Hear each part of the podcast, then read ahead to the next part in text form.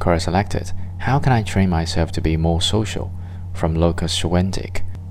The best and simplest way is to remove your own expectations. The reasons you're not that social are not because you cannot hold a conversation, lack confidence, or are in need of humor or other social skills. It is simply that you expect too much of yourself.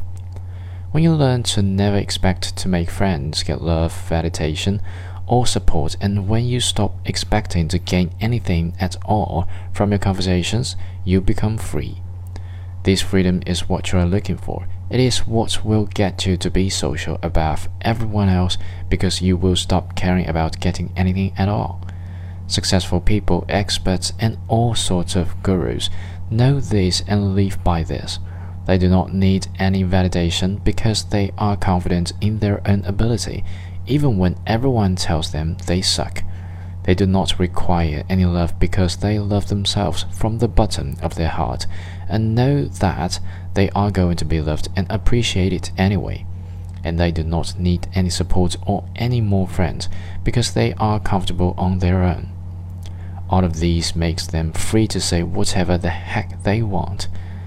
There is a fear inside of you that people will reject you, not like you, or even hurt you in some way when you converse with them, which is stopping you from ever going up. All of this is simply a matter of stopping to care so much. I mean, what's the worst that could happen? Some people won't like you, so what? Others will look at you like you are garbage. Isn't that more a weakness in them? And others will not even notice you, which is their loss. In the end, it all doesn't matter because none of it makes you any less vulnerable than them or than you were before. You are just expecting everyone to love you, and that won't happen, but you do not need it either. Be fully yourself, laugh out loud, have a lot of haters, and even more people that love you.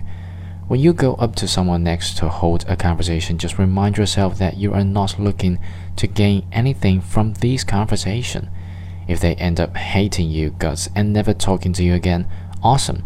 And if they fall in love with you, become your best friends, or want to do everything with you, even better. Learn to expect nothing and try to have as much as you possibly can, regardless of what they think of you. Do whatever makes you feel great. That doesn't mean being a gigantic douche, because that will not make you feel better at the end of the day either.